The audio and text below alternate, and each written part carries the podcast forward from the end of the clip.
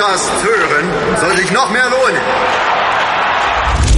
meinsportradio.de spendet im November für jeden Podcast-Download einen Cent an die Movember Foundation. Alle Infos dazu findest du auf meinsportradio.de slash Movember. Die Sportshow mit Malte Asmus. Alles rund um den Sporttag auf meinsportradio.de. Willkommen zum Schwimmen hier in der Sportshow auf meinsportradio.de. Christian Diener hat am Wochenende wieder zugeschlagen. Beim Weltcup in Peking holte er über die 200 Meter Rücken seine zwölfte Medaille der diesjährigen Weltcup-Tour. Der Junge ist gut unterwegs und wer wie er sich also genau geschlagen hat auf dieser Strecke und wer sonst noch in Peking für Furore gesorgt hat, das hören wir jetzt von unserem Kollegen Sebastian Mühlenhof. Hallo Sebastian. Hallo Malte. Ja, Christian Diener, wirklich gut unterwegs. Ich hatte es gesagt. Dritter Platz diesmal in Peking. Wie würdest du es einschätzen?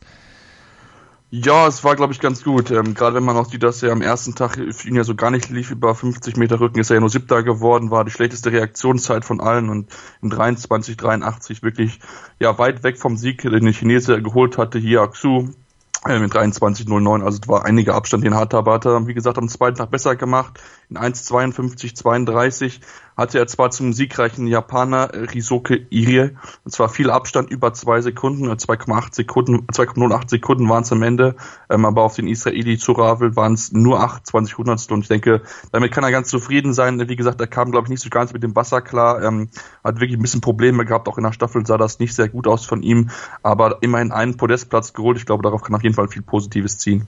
Das kann er auf jeden Fall. Wie lief für die anderen Deutschen? Ja, wenn wir uns mal die anderen Deutschen angucken, ähm, für Franziske Henke lief es zum Beispiel ganz gut. Ähm, sie hat die zweite deutsche Medaille geholt, ähm, über zwei Meter Schmetterling kam sie in 2.06.30 ins Ziel, also wirklich eine gute Zeit. Ähm, zur Siegerin Yu Fei Chang fehlte da aber noch einiges. Die, die hat gewonnen 2.05.02, also über eine Sekunde Vorsprung am Ende gehabt auf Franziska Henke, die, das muss man aber auch sagen, Schwierigkeiten hatte mit ihrem Flug. Sie war letzte Woche in Norwegen, hat dort beim North 3 Swim Meeting mitgemacht ähm, und hatte dann aufgrund von ja, Flugausfällen, Verspätung, kam sie verspätet an in, in Peking, ähm, sodass dann man trotzdem noch ähm, ja, eine gute Zeit, von das noch so gut mithalten konnte, dafür doch riesen Respekt. Ähm, auch mit dabei war Alexandra Weng, die siebte war, ähm, ist in 2.10.92 angeschlagen und hatte ja auf Platz drei einen Rückstand von über zwei Sekunden. Ähm, und auch in einem anderen Lauf war sie, ja, sagen wir es mal so, weit weg, möchte ich es mal nennen, über 200 Meter lang ist sie siebte geworden, hatte dort fünf Sekunden Rückstand auf die drittplatzierte Südkoreanerin Seo Hyong Kim. Ähm, Siegerin war dort die Iron Lady Katinka Host, die das wirklich sehr, sehr erfolgreich gestaltet hatte in 2.04.64 sie knapp zwei Sekunden vor der Australierin Emily Seaborn im Ziel. Also ähm, hat sie dort wieder einen wichtigen Sieg eingefahren. Und auch ansonsten jetzt zum Beispiel Paul Sellmann ähm, ist Vierter geworden und er hatte wirklich viel Pech, das muss man sagen, bei 4 Meter Freistil ähm, ist nur um 500 am dritten Platz vorbeigeschrammt. Ähm, der Ukrainer Mikhailo Romanchuk war dort auf Platz drei, war wirklich das Tick schneller. Sieger war dort der Chinese Xin Yi, also man hört schon die Chinesen wirklich sehr, sehr gut, hatte dort eine Zeit von 3,39,20, also wirklich eine ganz, ganz starke Zeit. Die Chinesen natürlich vor einem heimischen Publikum besonders motiviert und sicherlich auch besonders, ja, gefordert dann. Der Druck sicherlich groß auf dem Gastgeber bei diesem Weltcup. Wer hat dir international noch gut gefallen? Wer, wen muss man auf jeden Fall an diesem Weltcup-Wochenende noch aus internationaler Sicht besonders hervorheben? Ähm, ja, bevor wir auf die internationale Sicht gehen, möchte ich einmal noch auf den jungen Chinesen eingehen, der für Furore gesorgt hat, Yihan Yihae äh, Wang. Der, die, der junge 15, 15-Jährige hat mal eben zwei Junioren-Weltrekorde geschoben, sowohl über 400 Meter als auch über 800 Meter Freistil. Wirklich Top-Zeit, beides mal geschoben, beides mal auch entsprechend gewonnen. Also das wäre wirklich ganz, ganz stark von ihm und ich glaube, wir werden mit Sicherheit in nächster Zeit ähm, ja als jemand sehen, der mit Sicherheit um die Siege mitschwingen kann. Ansonsten muss man international natürlich über die beiden großen Damen sprechen. Katinka Hostschuh und auch Sarah Söström. Katinka Hostschuh hatte insgesamt drei Siege. Ich habe schon angesprochen, 200 Meter lang hatte sie gewonnen gehabt, aber auch die kurzeste 100 Meter lange Strecke hatte sie gewonnen. Da war sie ja um 28 Hundertstel schneller als die von mir angesprochene Sarah Söström. Dritte wurde dort die Australierin Emily Seabaum. Und auch über 100 Meter Rücken hat Katinka Hostschuh gewonnen. In 56, 34 war sie dort 21 Hundertstel schneller als die Australierin Emily Seabaum und auf, äh, auf Platz 3 kam da die Japanerin Sayaka Akasa in 57,99. Da hatte schon etwas Rückstand auf die beiden vor ihr liegenden Schwimmerinnen. Ähm, aber Cortega Horseshoe muss doch einmal eine Niederlage einstecken über 50 Meter Rücken war sie nur Zweiter am Ende in 46, 26, 42, war sie 1400 langsamer als die diesmal siegreiche Emily Seabaum. Dritte wurde dort Ranomo Kromovic Jojo, ähm, die auch ansonsten in, in viel Platz 2 und Platz 3 eingesammelt hat. Wenn man jetzt mal anguckt, über 50 Meter Freistil war sie knapp hinter Sarah Sösrim. Ähm, nur 700 haben mir dort zum Sieg gefehlt. Ähm, da hat Sarah wirklich alles nochmal rausgeholt zum Ende hin und auch über 100 Meter Freistil war Sarah Sösrim nicht zu besiegen. Zwei Zehntel Vorsprung am Ende gehabt vor der Australierin Katie Campbell. War wirklich ein sehr, sehr gutes Rennen von ihr.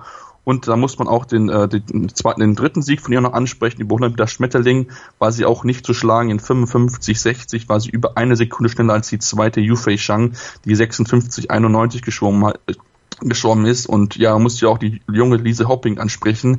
Die wird in ein paar Tagen erst 19 Jahre alt und war in 58, 37 siebte, ähm, wobei ihr Rückstand auf Platz 4 nur knapp eine halbe Sekunde war. Also dadurch äh, muss man sagen, sie hat viel, viel positive Schlagzeilen gesorgt. Auch in der äh, Staffel war ihre Leistung wirklich sehr, sehr gut, wo sie zum Beispiel eine Sekunde schneller war bei der 4x50 Meter Freistil-Staffel ähm, als ihre äh, Teamkollegin Alexandra Wenk. Hat zwar nur zu Platz 4 am Ende gereicht wie deutsche Staffel, die auch über 50 Meter frei, 50 Meter mixed ähm, nur fünfte, vierte geworden ist, aber es war trotzdem eine gute Leistung von ihr.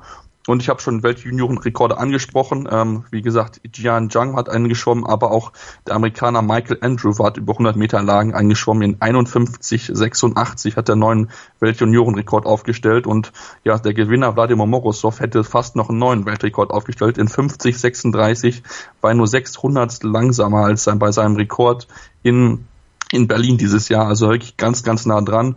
Und noch einen weiteren Rekord gab es. Der Japaner Daya Seto hat einen neuen Championship-Rekord aufgestellt. Über 500 Meter Lagen hat er in 3,58,20 ja mal eben den alten, alte Zeit von dem äh, Amerikaner Thomas Fraser Holmes um 49 Hundertstel unterboten. Da war Deutsch Jakob Heidmann war auch in dem Rennen mit dabei. In 4., 12. und 1 wurde er am Ende Vierter.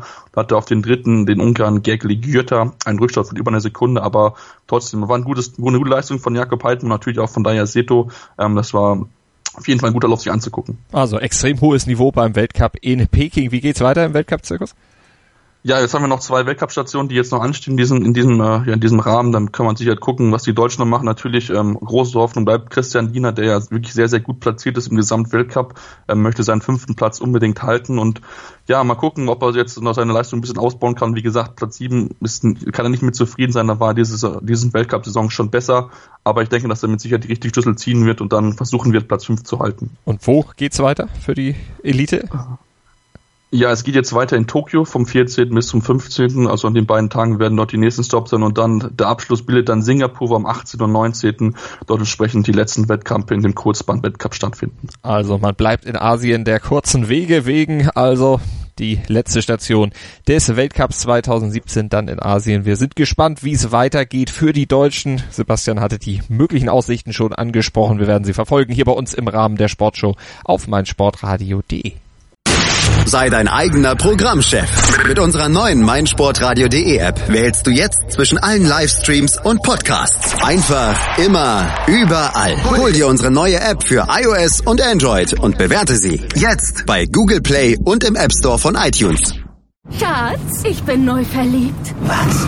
Da drüben. Das ist er. Aber das ist ein Auto. Ja, eben. Mit ihm habe ich alles richtig gemacht. Wunschauto einfach kaufen, verkaufen oder leasen. Bei Autoscout24. Alles richtig gemacht. Wie baut man eine harmonische Beziehung zu seinem Hund auf? Puh, gar nicht so leicht. Und deshalb frage ich nach, wie es anderen Hundeeltern gelingt, beziehungsweise wie die daran arbeiten. Bei Iswas Dog reden wir dann drüber. Alle 14 Tage neu mit mir, Malte Asmus und unserer Expertin für eine harmonische Mensch-Hund-Beziehung, Melanie Lippisch. Iswas Dog mit Malte Asmus. Überall, wo es Podcasts gibt.